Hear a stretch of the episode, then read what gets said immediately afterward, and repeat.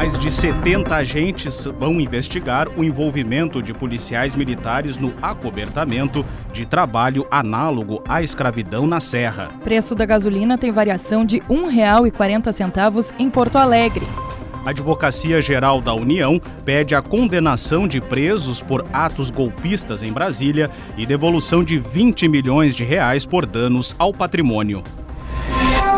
Correspondente Gaúcha Resfriar. Maikio Guimarães e Yasmin Luz.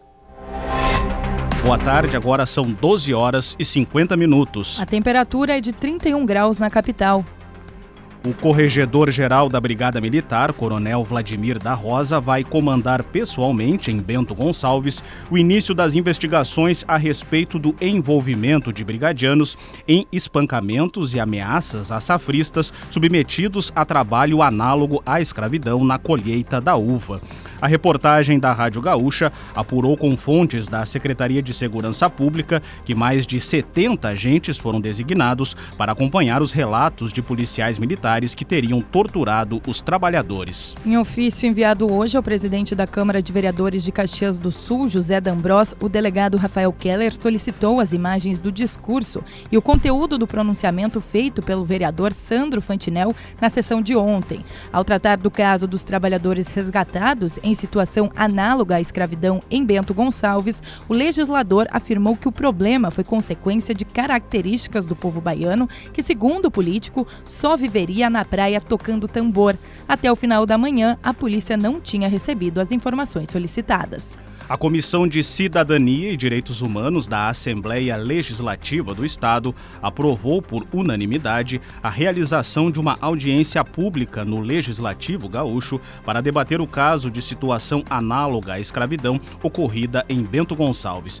Também foi solicitado que a Câmara de Vereadores de Caxias do Sul tome providências contra as manifestações do vereador Sandro Fantinel. Em nota divulgada nesta manhã, o Poder Legislativo de Caxias do Sul pediu desculpas ao povo baiano e a todos os migrantes que se sentiram atacados pelas manifestações do vereador eleito pelo Patriota. Em três anos, cresceu o número de pessoas que foram resgatadas em condições análogas à escravidão no Rio Grande do Sul.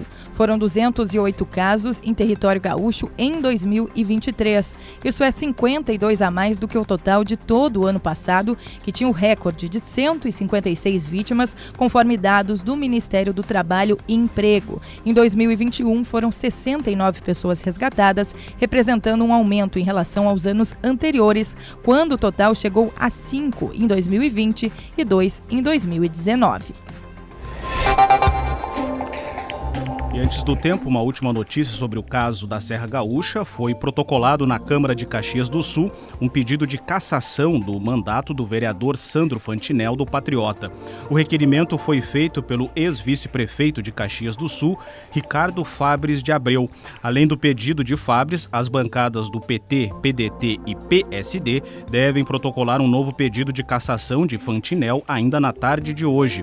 Segundo a presidente da Comissão de Ética da Câmara de Caxias, vereadora Estela Balardim, os processos têm um prazo de até 30 dias para ser avaliados.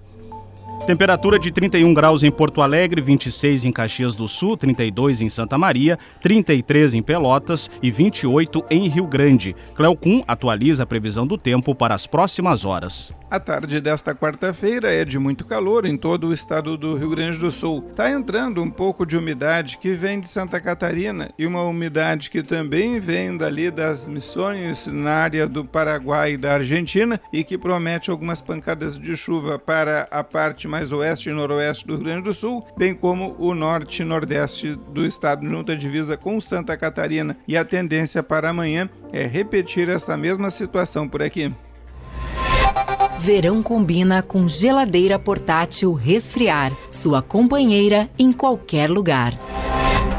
Cinco pessoas foram presas preventivamente durante uma operação da Polícia Federal para reprimir conflitos na terra indígena Cacique Doble, no norte do estado.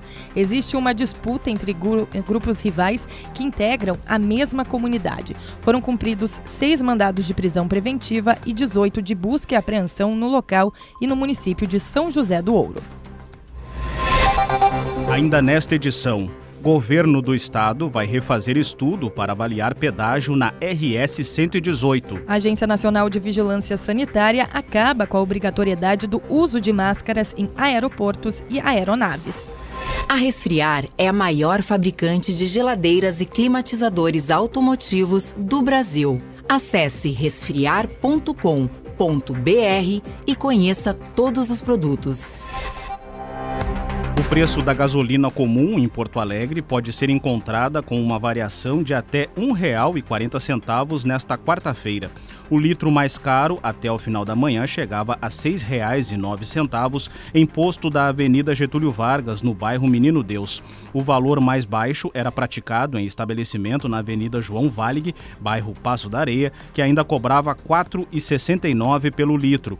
A maioria dos locais, entretanto, mantinha valores entre R$ 4,99 R$ 5,09. De ontem para hoje, postos chegaram a aumentar o preço em 50 centavos. 41 bairros em Porto Alegre podem ficar sem água na tarde desta quarta-feira por causa de serviços programados pela CE Equatorial. A atividade afeta a estação de tratamento de água Menino Deus do Departamento Municipal de Água e Esgotos, o DEMAI.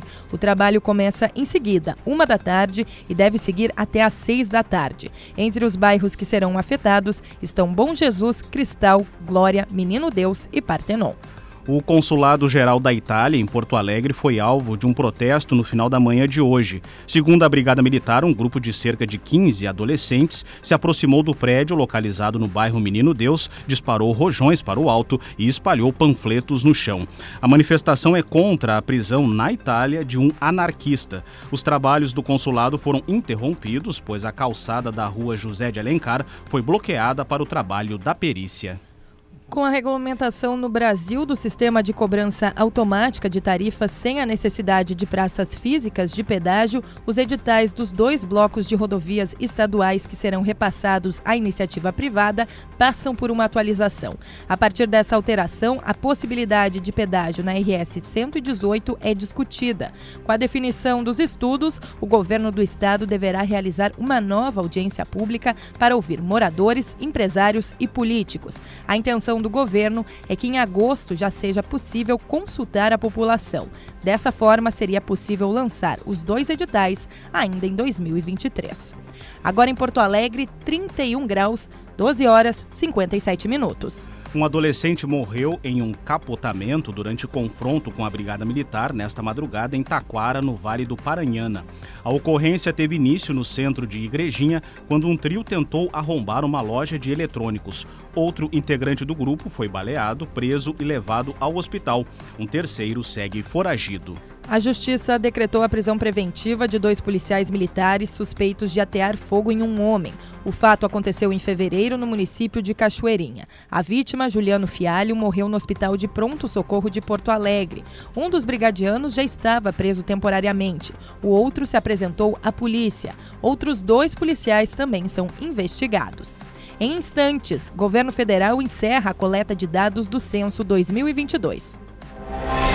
O ministro da Justiça e Segurança Pública, Flávio Dino, afirmou que o Brasil pode recorrer a algum mecanismo de cooperação jurídica internacional por conta de investigações que tem Jair Bolsonaro como alvo. O ex-presidente foi para os Estados Unidos nos últimos dias do mandato e ainda não retornou. Bolsonaro é alvo de diferentes ações por abuso de poder nas eleições. Também está na mira de apurações sobre os ataques às sedes dos três poderes em 8 de janeiro. A Agência Nacional de Vigilância Sanitária suspendeu a obrigatoriedade do uso de máscaras em aeroportos e aeronaves como forma de prevenção à Covid-19. A medida foi um pedido do Conselho Federal de Medicina que se baseou em uma revisão de estudos internacionais que tem como conclusão que a proteção facial não teria impacto significativo significativo. Após pedidos de bloqueio de bens, a Advocacia Geral da União apresentou à Justiça Federal pedido de condenação definitiva de 40 presos por participação na invasão e depredação dos prédios da Praça dos Três Poderes em Brasília em 8 de janeiro. Os nomes das 40 pessoas estão em segredo de justiça. De acordo com a Advocacia Geral da União, investigação policial comprova a participação dos acusados. Até o momento já foram quatro ações movidas contra suspeitos suspeitos de envolvimento nos atos. A instituição ainda defende em juízo que todos devem responder solidariamente pelos prejuízos de mais de 20 milhões de reais ao erário. O Ministério do Planejamento informou nesta quarta-feira que o Instituto Brasileiro de Geografia e Estatística, o IBGE, encerrou na noite passada a coleta de dados do Censo Demográfico 2022. A partir de hoje, o órgão estatístico dará início à etapa de apuração dos dados. A coleta foi encerrada com cerca de 92% da população brasileira recenseada, o que equivale a 189 milhões de pessoas. Os primeiros resultados serão divulgados no fim de abril. Verão combina com geladeira portátil resfriar, sua companheira em qualquer lugar.